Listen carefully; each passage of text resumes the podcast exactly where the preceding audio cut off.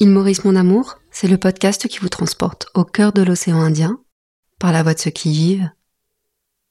Cette série de podcasts vous est proposée par les hôtels Attitude, parce qu'il est d'expériences marquantes que celles qui sont authentiques. Il Maurice mon amour. Il Maurice mon amour. Il Maurice mon amour. Il Maurice mon amour. Il Maurice mon amour. Il Maurice mon amour. Il Maurice mon amour. Il Maurice mon amour.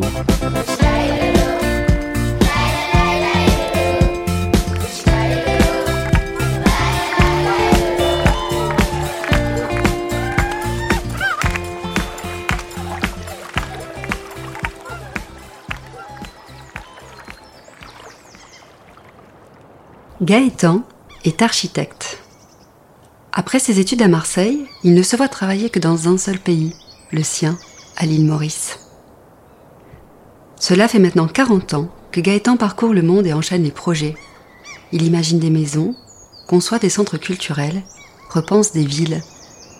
Dans chacun de ces lieux, l'environnement est magnifié, la frontière entre intérieur et extérieur gommée.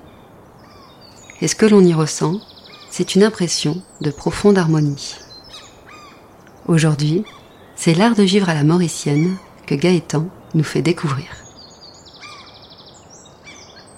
Enfant, quand on est dans une île comme Maurice, la frontière qu'on a, c'est la mer. Et quand on regarde la mer, on se pose réellement la question si on n'est jamais parti de l'île, est-ce qu'il y a quelque chose au-delà de ça ou pas?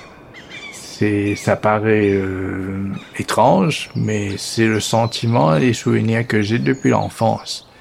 Et très vite, cette curiosité de dépasser les frontières prend le dessus. Je suis Gaëtan Sio, architecte à l'île Maurice. Ça fait bien longtemps maintenant. Moi, cette année, ça faire 40 ans que je suis architecte. Donc, euh, je pratique à l'île Maurice, euh, un peu dans le continent africain.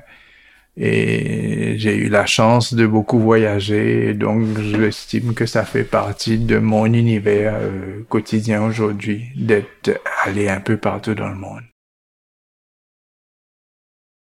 Alors, euh, venant de l'île Maurice, c'est justement être à la fois un insulaire et être citoyen du monde. Quoi, c'est, ça me définit bien. Mon premier voyage euh, en dehors de Maurice euh, remonte à l'adolescence. Je crois, j'ai pas été bien loin. J'étais à l'île de la Réunion, mais tout de suite, ça m'a, ça m'a inspiré et donné l'appétit de connaître le lointain.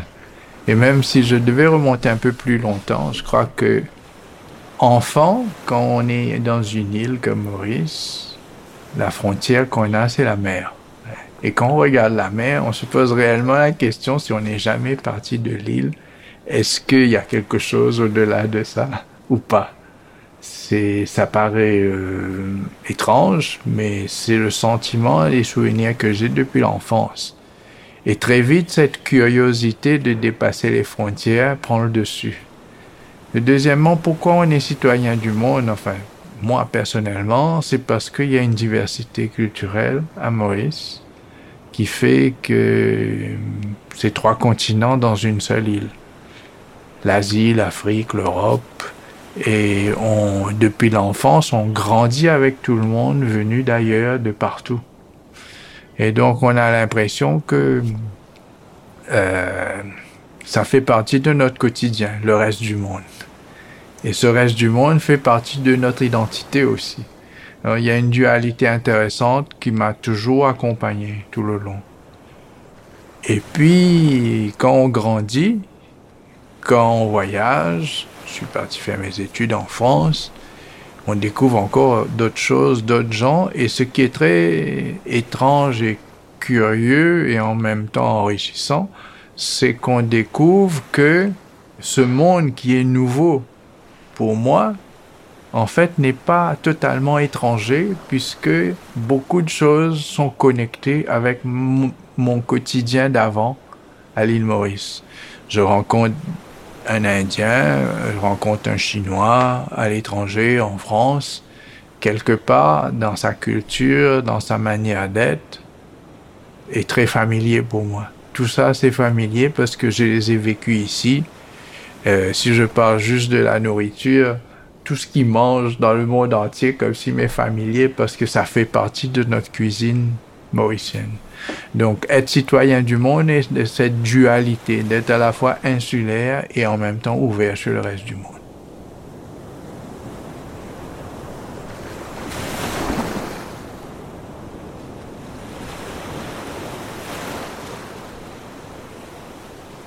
Quand je suis arrivé à Marseille, euh, début des années 70 pour faire mes études, euh, Marseille est quand même particulier en France. C'est déjà une ville euh, ouverte sur le monde, méditerranéenne, sur toute la Méditerranée, toutes ces populations.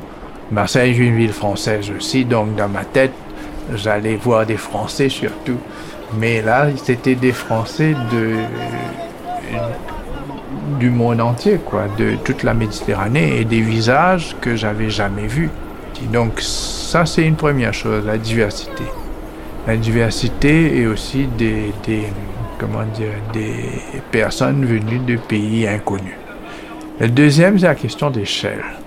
Quand on vient d'une île comme l'île Maurice, ben, d'un seul coup, l'échelle de la ville elle-même, la ville est plus grande que l'île Maurice.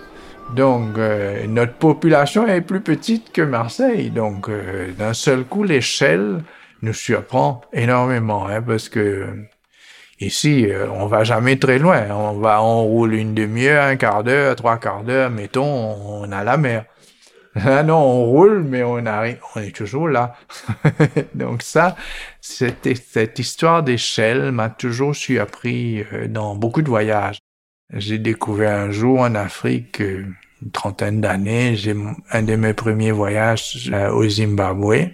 Et je regarde, euh, on est dans un site un peu élevé, comme une colline, et on voit l'horizon.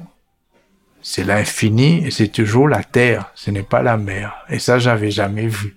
Donc l'échelle m'a toujours surpris parce que quand on vient d'une île, on vit dans une autre échelle. J'avais 18 ans, euh, un voyage, un premier grand voyage, hein, euh, aller faire des études euh, en, en, France. Pour nous, la France, c'est aussi en Europe. Euh, donc, et c'était un peu plus inconnu. Maintenant, la France, on y va tout le temps. Il y a deux vols par jour, même quatre vols par jour. Je sais plus combien de vols il y a, mais avant, c'était c'était un événement, quoi. Et surtout les gens qui partaient à l'étranger de Maurice, les Mauriciens, je parle aller vers la Grande-Bretagne et rarement vers la France ou l'Europe parce que on venait d'avoir l'indépendance quelques années après. Cinq ans après, je suis parti. Donc euh, le rattachement naturel, c'était euh, euh, la Grande-Bretagne et non pas le reste du monde.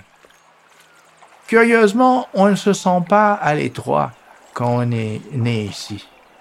Enfin pour moi du moins, hein, je me suis jamais réellement senti à l'étroit. Mais la découverte des espaces et l'échelle des autres euh, lieux a été euh, une grande surprise, une belle surprise, mais une grande surprise. Bon, d'abord, on est loin. Hein, et surtout à l'époque où j'étais en France, il n'y avait ni mail, ni WhatsApp, ni téléphone. Euh, ça plaît pas. On s'écrivait, on recevait une lettre tous les allons dire, si on est régulier tous les 15 jours, sinon tous les mois. Et c'était le seul contact. Mais curieusement, moi, ce qui m'a manqué, ce n'est pas, c'est pas tangible. Ce n'est pas des choses concrètes qui me manquaient. C'était plus euh, rencontrer d'autres Mauriciens, faire un repas avec eux, échanger, euh, peut-être parler créole aussi. Et à Marseille, à l'époque déjà, il y avait pas mal de Mauriciens. Hein moi, en architecture, j'étais en architecture, il y avait que une seule Mauricienne, qui n'est jamais rentrée à Maurice d'ailleurs. Mais euh, le reste, ils étaient tous des étudiants en médecine que je voyais de temps à autre, mais pas souvent. Hein. Mais notre quotidien était parmi les autres euh, étudiants de d'autres nationalités que de découvrir encore une fois des Sénégalais, des Centrafricains, des, euh, des Ivoiriens, enfin bref, tout, tout du monde entier. Mais euh, je, n'ai pas souvenir d'un manque ou de quelque chose qui m'a qui m'a été qui m'a semblé difficile. J'étais très vite à l'aise dans mon nouvel environnement. J'ai même pas souvenir d'avoir appelé mes parents au téléphone. Je rentrais à l'île Maurice une fois par an et c'était comme ça. Rentrer pendant pendant les vacances, c'était une fois par an à Maurice et, et curieusement, euh, parce que mes études ont duré six ans, donc je suis rentré six fois comme ça. Bon, la sixième était la dernière fois. Et chaque fois, je sentais comme un, un, une distance et un recul. J'avais un autre regard sur les choses. Le pays aussi progressait. C'était juste après l'indépendance. Ça allait mieux à Maurice. Je voyais bien que euh, la famille, les amis de ma famille, tout le monde était, comment dire, avait une qualité de vie améliorée. Et moi, mon regard était euh, avec beaucoup plus de recul. Je ne me sentais pas impliqué. Curieusement, pour moi, c'était une constante dans ma tête. Quand je finis mes études, je vais rentrer. Déjà, la décision était prise euh, pratiquement depuis le début. Hein? Je ne peux pas dire exactement quand, mais je le savais. Donc, je regardais le pays de loin, sans être impliqué, un peu détaché, mais je savais quand j'allais revenir, je serais impliqué à fond et que euh, je ferai ma vie ici et que le reste suivra naturellement son cours. Mais j'aurai un regard neuf qui me permettrait de voir à la fois les qualités et les problèmes du pays.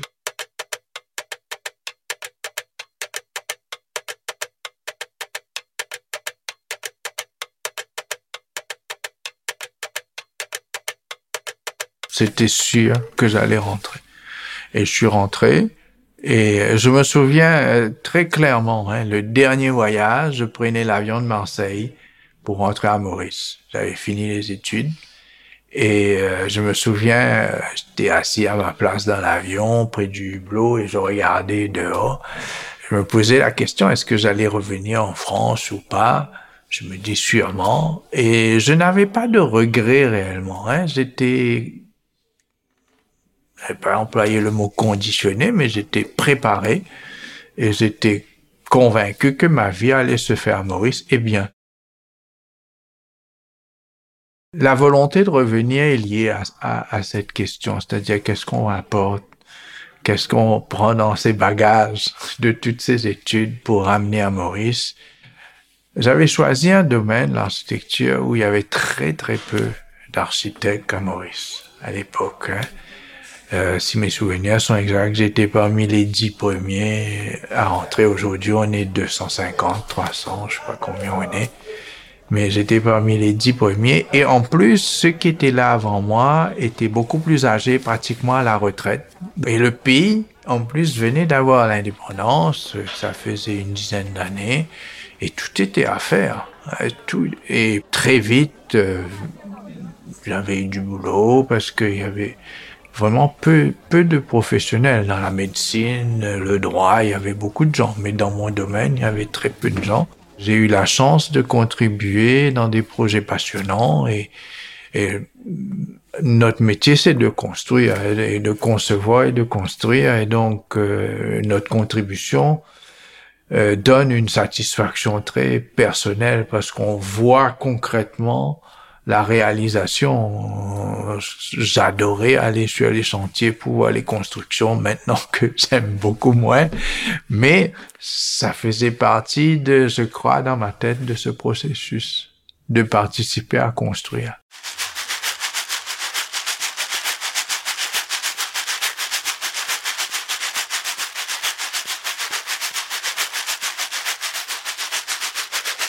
Les études en France, à l'étranger, en Europe, hémisphère nord, climat différent et culture différente.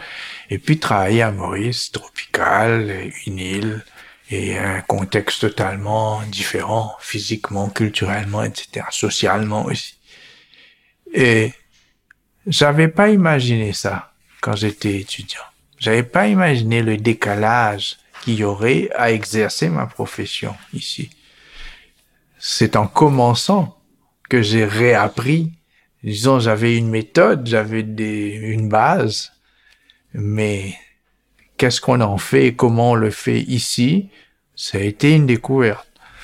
Et mais très vite, on, on comprend euh, si les bases sont bonnes et qu'elles ont été comprises. Très vite, on comprend que euh, oui, on peut faire les choses comme ça. Et ce qui m'a, disons, inspiré, ce n'était pas justement les formes ou les ou une architecture euh, physique où on peut reconnaître des éléments, des composantes, mais plutôt un art de vivre, une manière de vivre, de vivre dehors, de vivre dans la nature. Avec quand on construit en Europe, on est les, les saisons sont des fois rigoureuses, on doit se protéger, donc le, le comment dire l'enveloppe est une protection.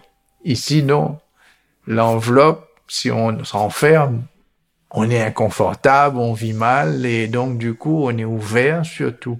Il n'y a pas de frontière entre l'intérieur et l'extérieur. Et ça, c'était l'élément fort, cette ambiguïté entre l'intérieur et l'extérieur non-stop. Et toute l'architecture qu'on a faite depuis est basée dessus. J'ai eu l'occasion de travailler sur l'Institut français qui est euh, dedans dehors. Tous les hôtels de Maurice sont conçus sur ce principe. Ça, ça a été une nouvelle manière de réinterpréter le mode de vie d'avant, qui était euh, en somme toute plein de bon sens, mais qui convient parfaitement à, au climat, à la végétation, au contexte du pays. Le contexte mauricien pour définir une architecture euh, spécifique et contextuel, je pense, est, très lié au, jardin, à l'extérieur et au climat. Je crois que c'est la, la composante qui détermine le plus l'architecture.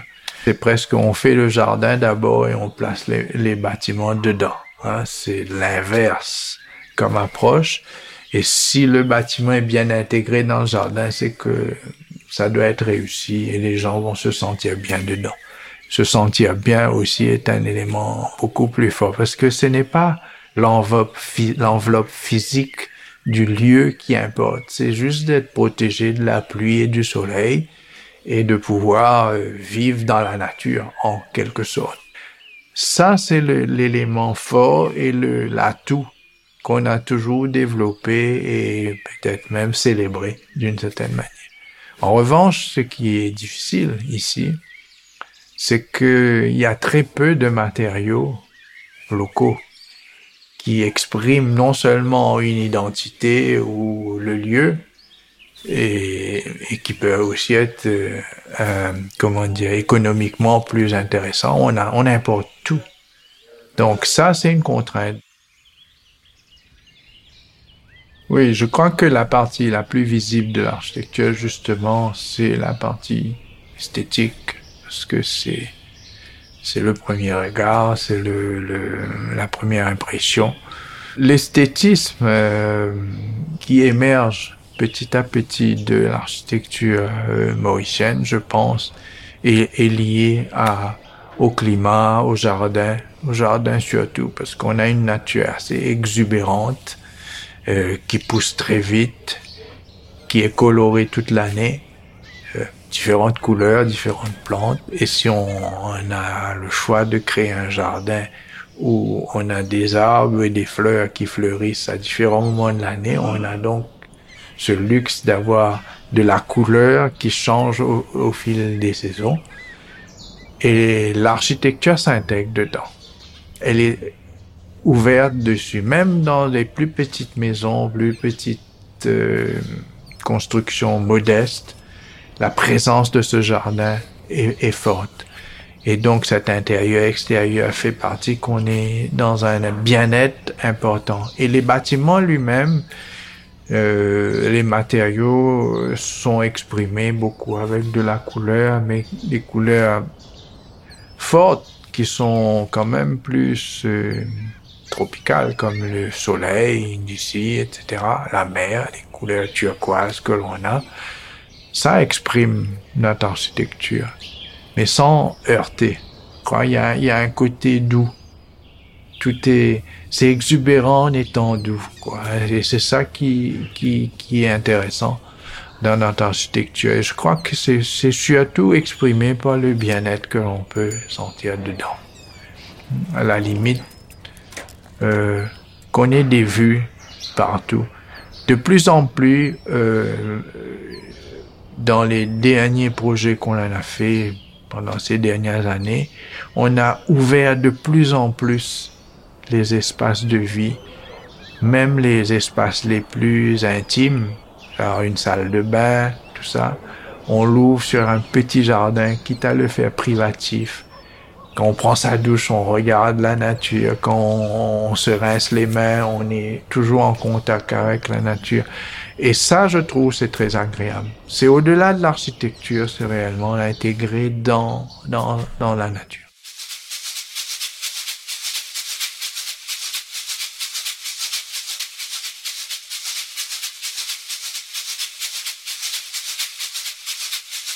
Oh c'est le grand dilemme de tous les parents mauriciens, je pense. Hein. Nous, on a un seul fils. Et comme beaucoup de d'enfants, euh, ils sont partis faire des études à l'étranger. Le nôtre, il est parti en Angleterre et puis aux États-Unis. Euh, on a envie qu'ils reviennent, mais on peut pas faire ce choix parce que c'est un choix du futur et c'est sa vie. Et donc, on ne peut que lui donner les options, je crois. Euh, le nôtre, il a eu la chance d'avoir quand même beaucoup voyagé déjà. Euh, il, a vécu plus de huit ans à l'étranger avant de faire son choix. Pendant ses études, il a passé six mois en Argentine, à Buenos Aires, où c'est, c'est des pays lointains de Maurice. Mais ça lui donne une grande ouverture.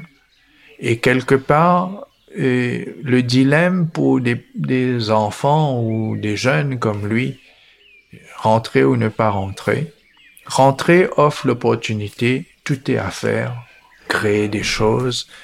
Très vite, être un jeune entrepreneur, les milléniaux veulent être des social entrepreneurs, tout ça, c'est possible et c'est facile. Ça, c'est le bon côté.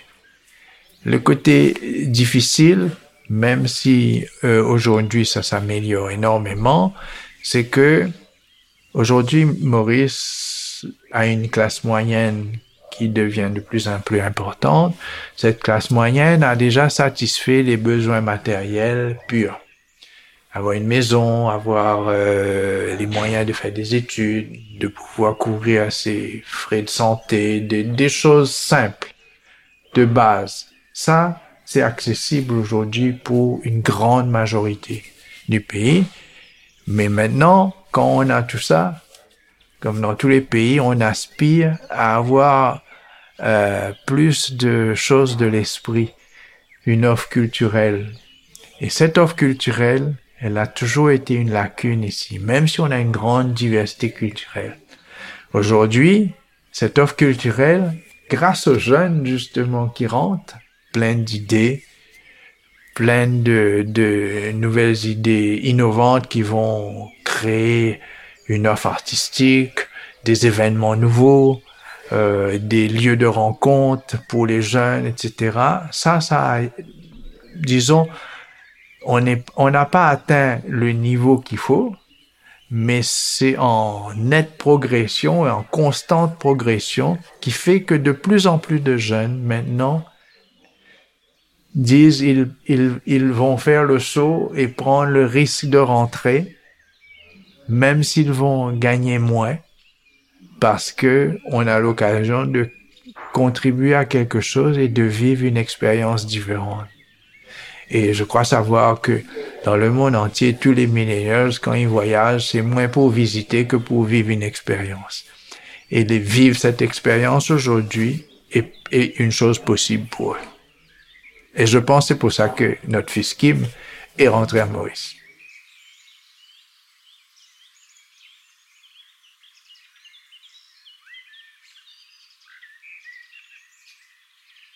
Si vous avez aimé découvrir l'île Maurice à travers la voix de Gaëtan, Dites-le nous avec des commentaires et des étoiles.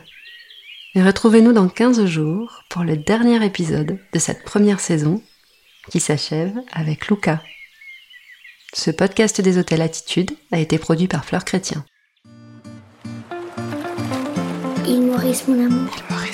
Il Maurice mon amour. Il Maurice mon amour. Il Maurice mon amour. Il Maurice mon amour. Il Maurice mon amour. Il Maurice mon amour. Il Maurice mon amour.